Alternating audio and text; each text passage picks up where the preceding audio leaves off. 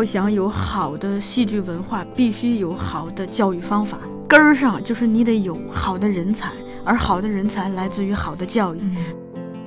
而且你参加这种游戏多了之后，你会发现人和人之间的交流，语言只占非常少的一部分，其实更多的是眼神、微表情、动作、身体，是这些东西。对。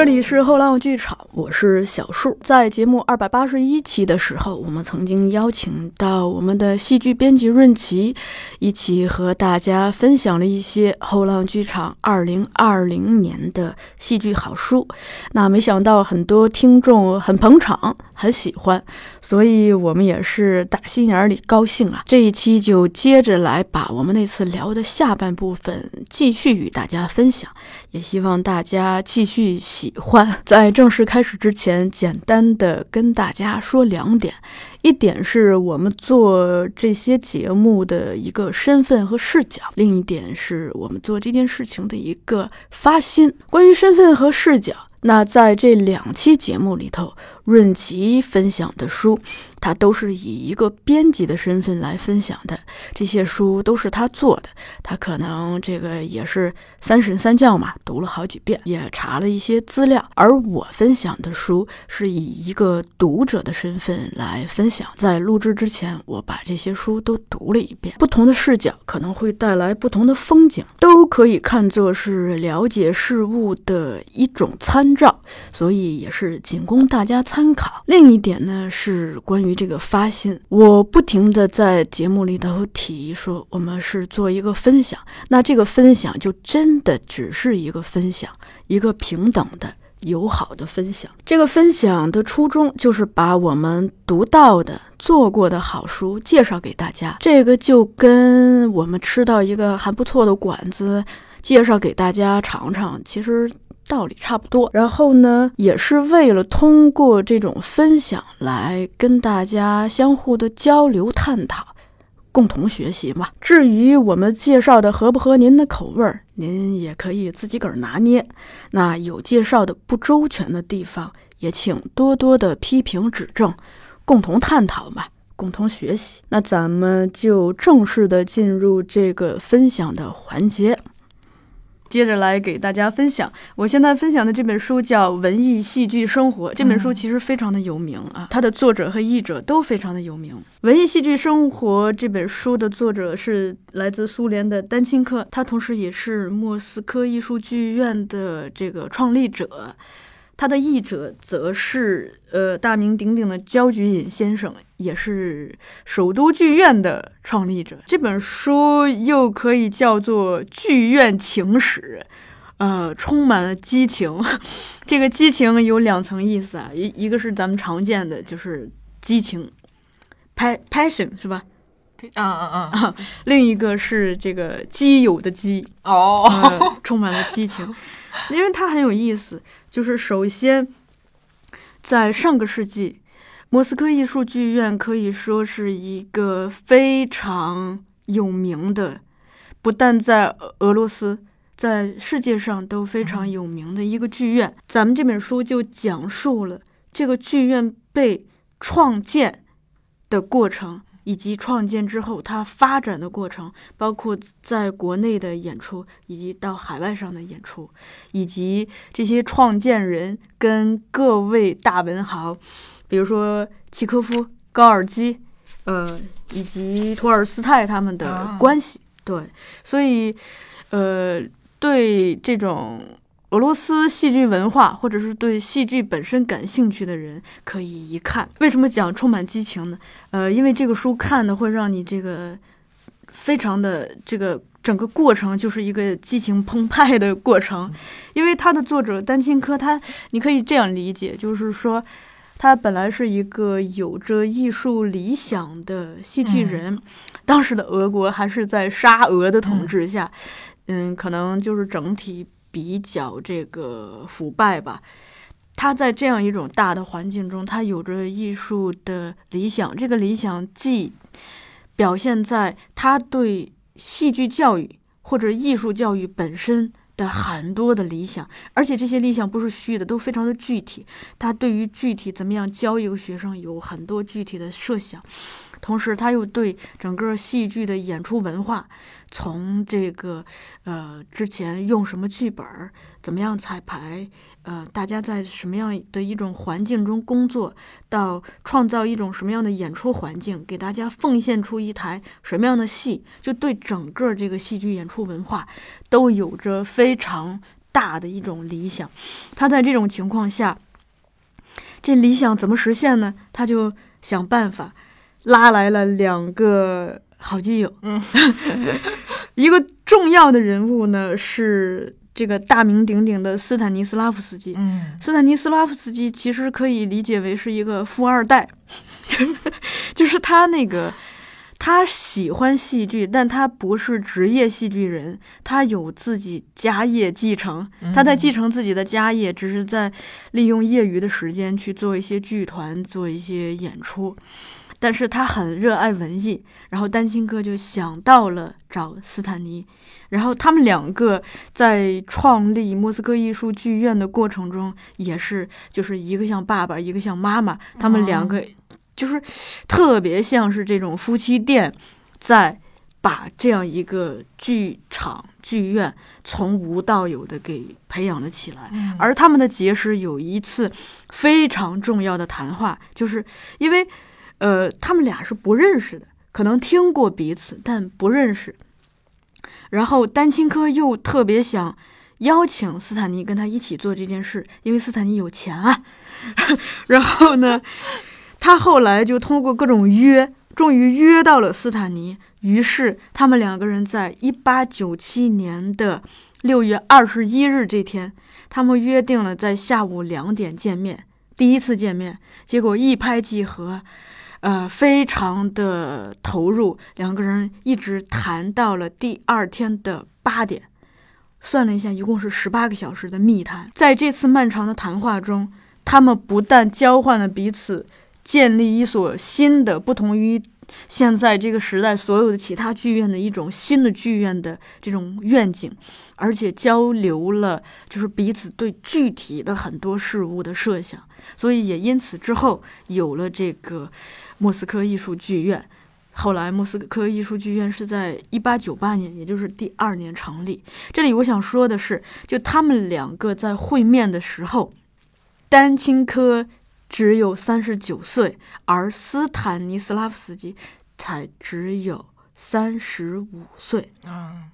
就是两个这么年轻的人，他们一起去做这件事情，同时呢，呃。因为他们这个剧院需要依赖于文学，需要依赖于好的剧本，所以他们拉拢来了当时三十八岁的契科夫。在这里，呃，我特别想跟大家分享两点，一个是丹青科本人对教育本身的一些设想想法，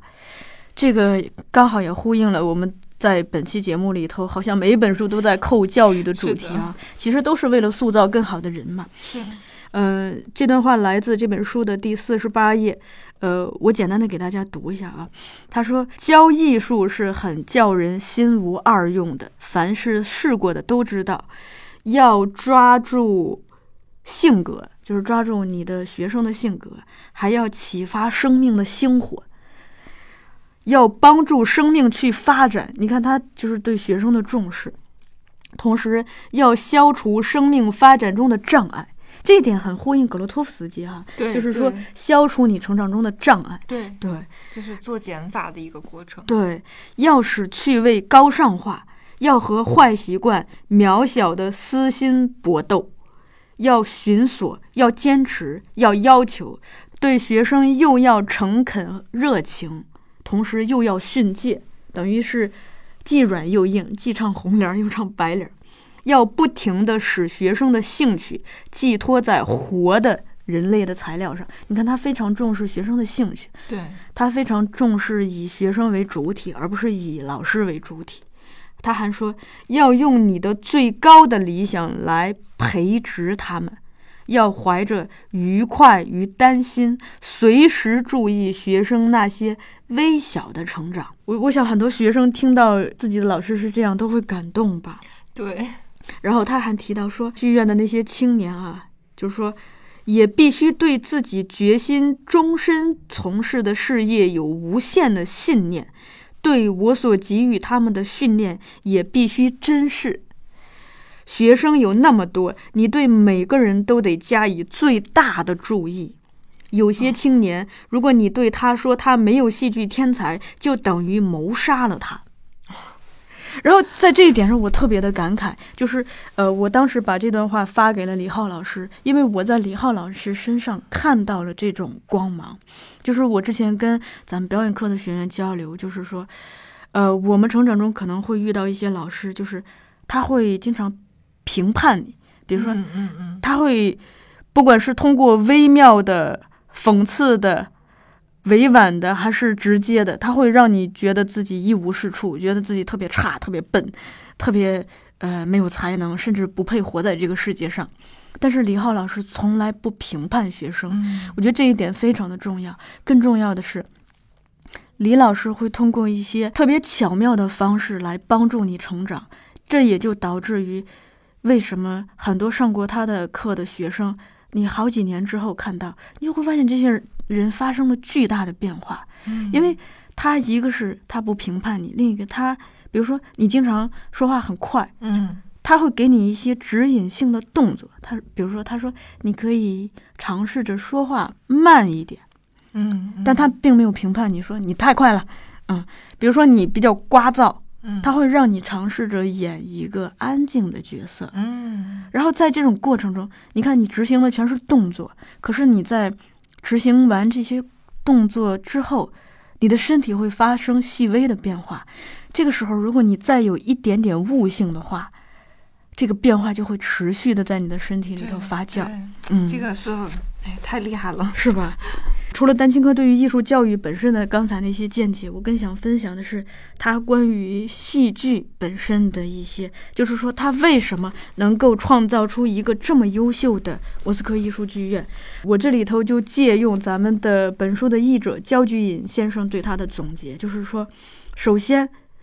他知道要想有好的戏剧文化，必须有好的教育方法。根儿上就是你得有好的人才，而好的人才来自于好的教育。那好的教育，从我们刚才我读的那一段，大家可以看到一二。除了有好的教育、好的人才，他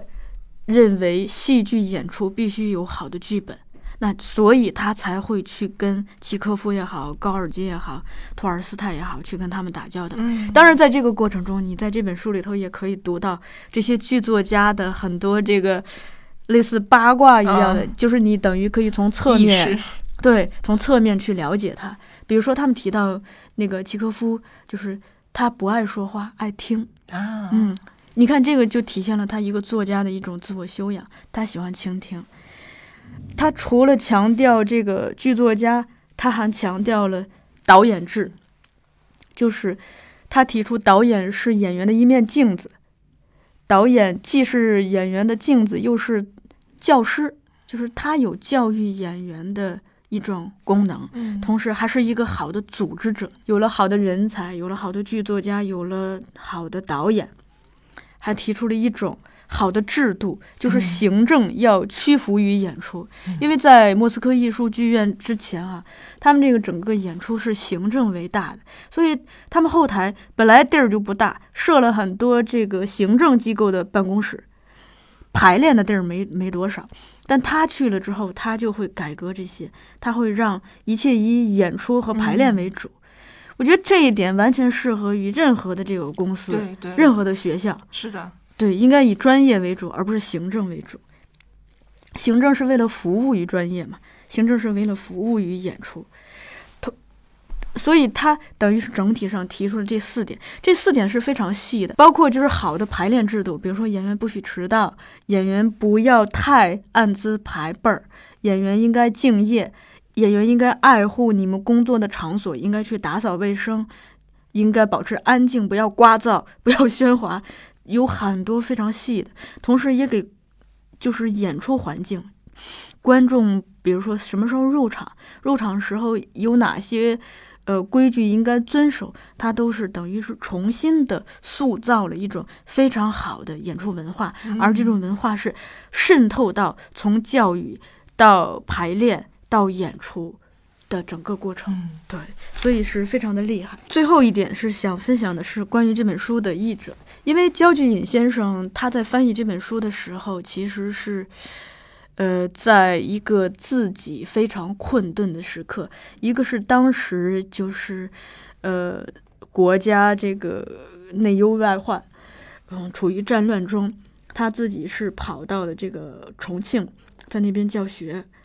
同时呢，他所处的环境也是一个官本位的环境，就是学校也好，呃，领导也好，并不鼓励真正的专业上的创新和什么，他们更多的是一切服从于行政，更重视就是你听不听话这一些。可是焦俊有他的理想，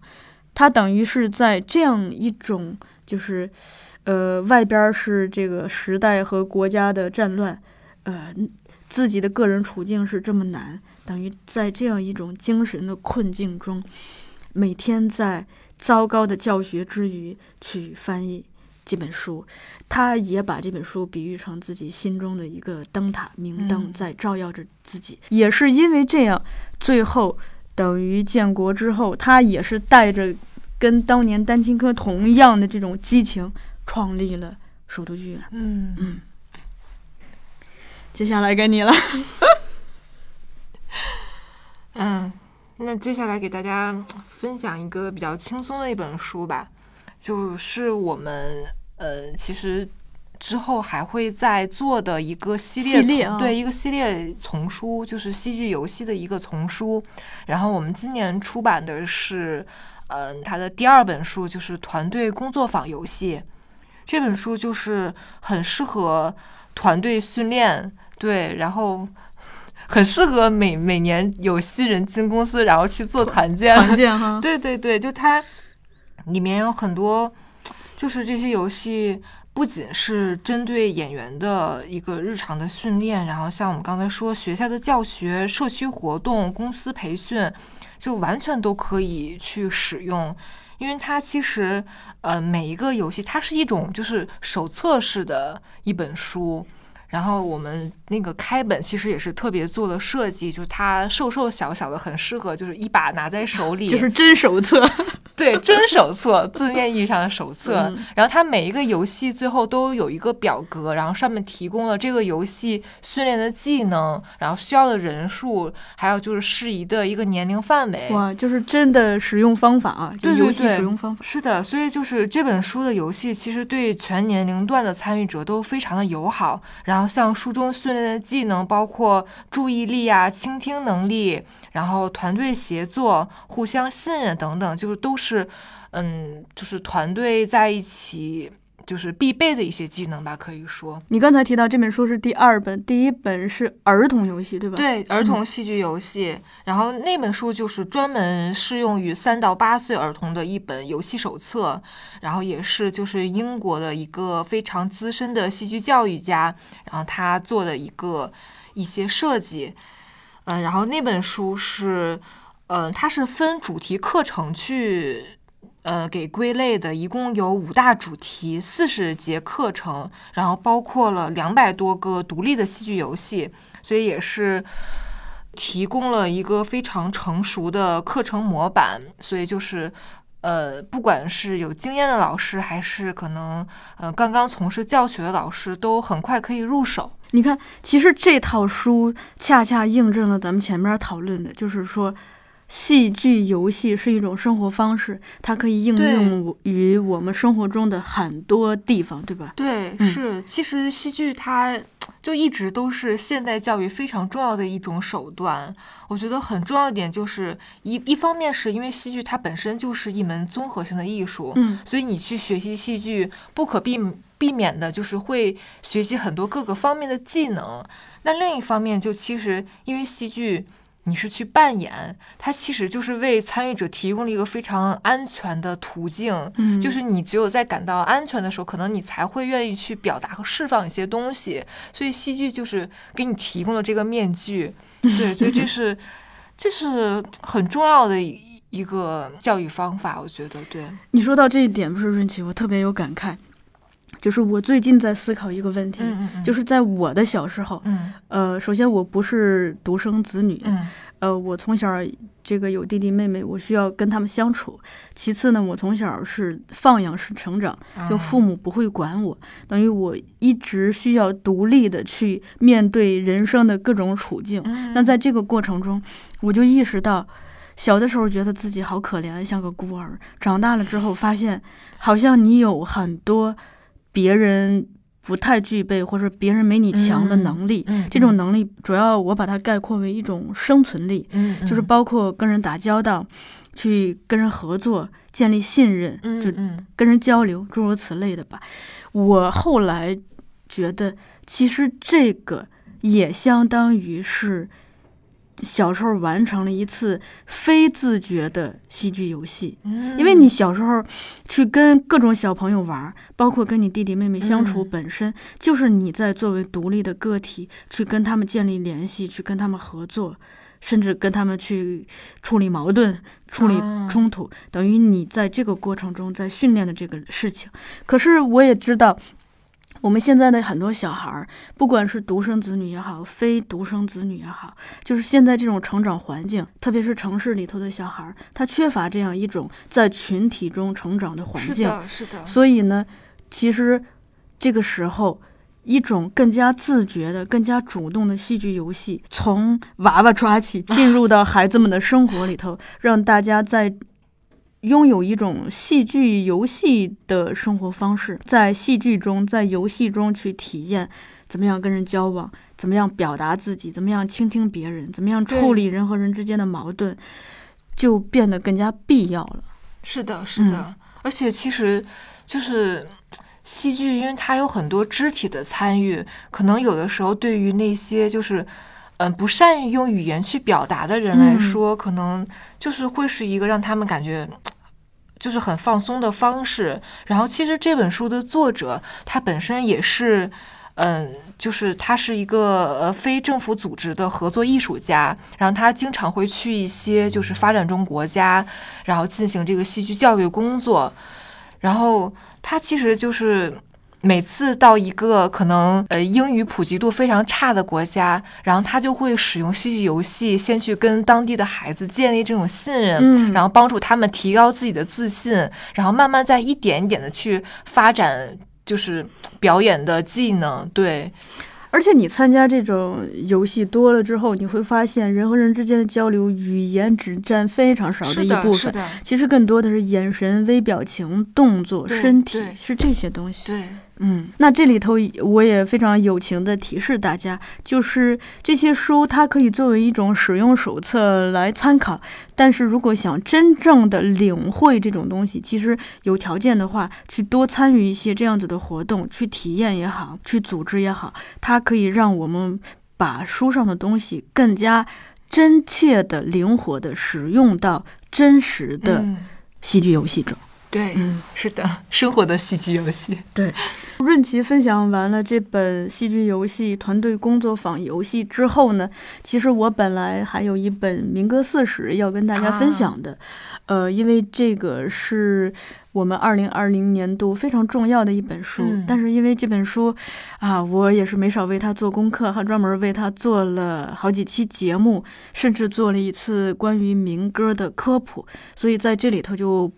不多占用大家时间，大家感兴趣的话可以移步到那期节目，然后这样吧，回头就是关于民歌那期节目，以及呃之前跟润琪做过的即兴的节目，我都放在这个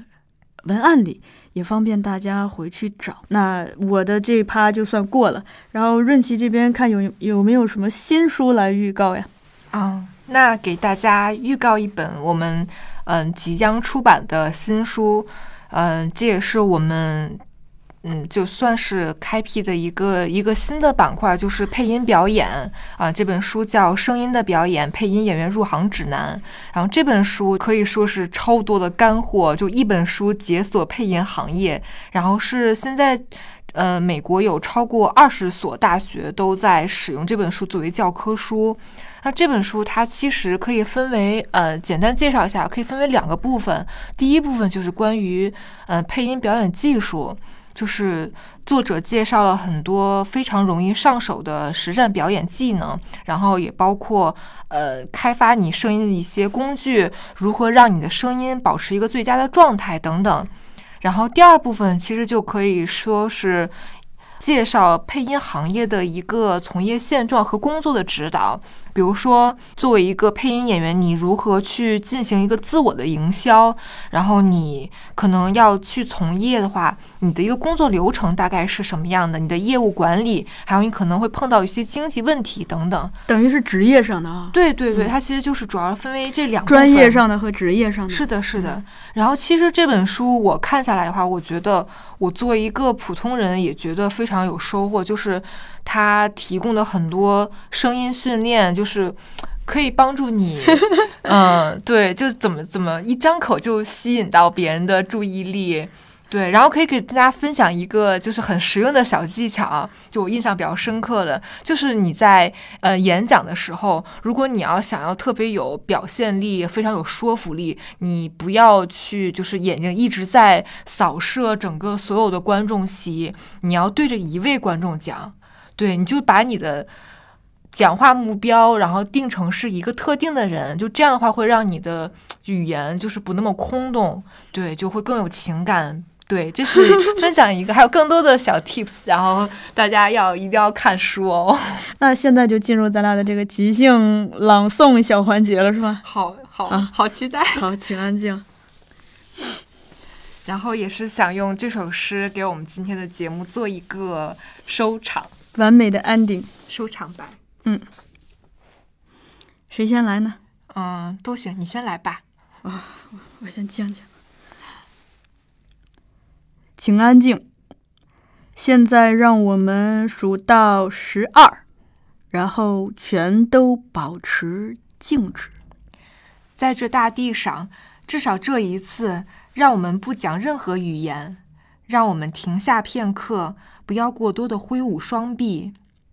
这将是个奇妙的时刻，无需匆忙，没有发动机轰鸣。所有人都一起团结在突然出现的异常气氛里，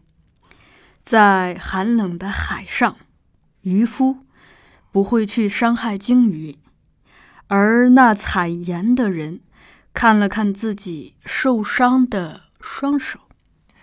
那些策划丛林战争、毒气战、火战的人，牺牲一切的胜利者，都穿上干净的衣服。与弟兄们一起漫步于树荫下，什么事都不做。不要困惑，我不是要求完全的停滞不前，生活需要继续前行，但我不要它与死亡相关联。如果我们不是单单执着于在生命中不断进取，那么至少这次什么都不做。也许一种巨大的沉默将中断我们的悲伤。这种从未了解自己的悲哀和对死亡逼近的恐慌，也许大地可以教会我们：当一切看似灭亡的东西，到后来证明其实还活着。现在我要一直数到十二，你们保持安静。我要走了。